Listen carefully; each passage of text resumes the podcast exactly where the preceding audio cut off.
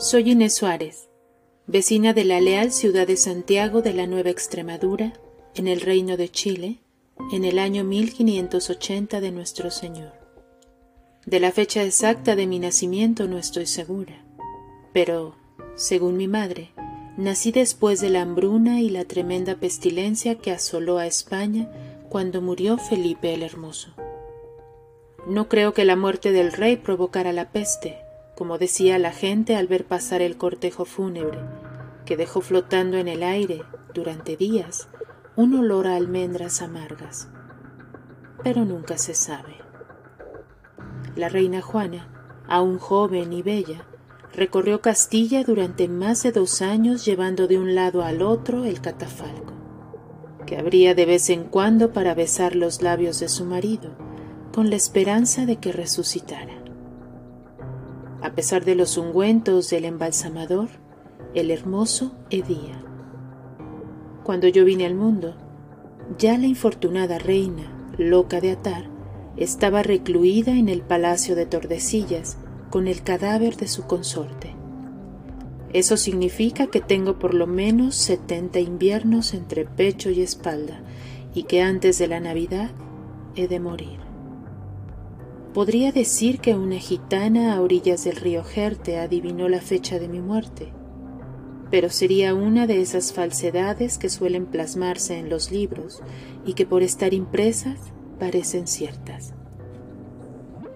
La gitana solo me auguró una larga vida, lo que siempre dicen por unas monedas.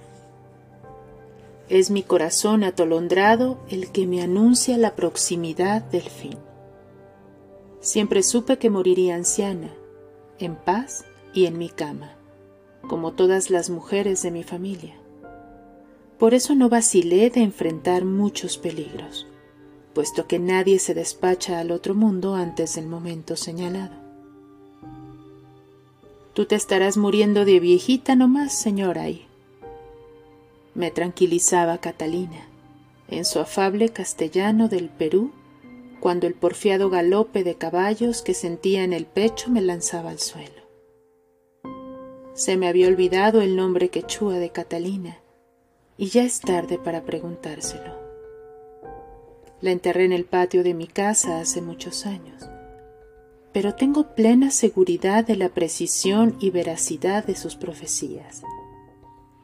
Catalina entró a mi servicio en la antigua ciudad del Cusco, joya de los incas, en la época de Francisco Pizarro, aquel corajudo bastardo que, según dicen las lenguas sueltas, cuidaba cerdos en España y terminó convertido en marqués gobernador del Perú, agobiado por su ambición y por múltiples traiciones. Así son las ironías de este mundo nuevo de las Indias, donde no rigen las leyes de la tradición y todo es revoltura santos y pecadores, blancos, negros, pardos, indios, mestizos, nobles y gañanes. Cualquiera puede hallarse en cadenas, marcado con un hierro al rojo y que al día siguiente la fortuna, con un revés, lo eleve. He vivido más de cuarenta años en el Nuevo Mundo y todavía no me acostumbro al desorden aunque yo misma me he beneficiado de él. Si me hubiese quedado en mi pueblo natal, hoy sería una anciana pobre y ciega de tanto hacer encaje a la luz de un candil. Allá sería la Inés, costurera de la calle del acueducto. Aquí soy doña Inés Suárez, señora muy principal viuda del excelentísimo gobernador don Rodrigo de Quiroga, conquistadora y fundadora del Reino de Chile.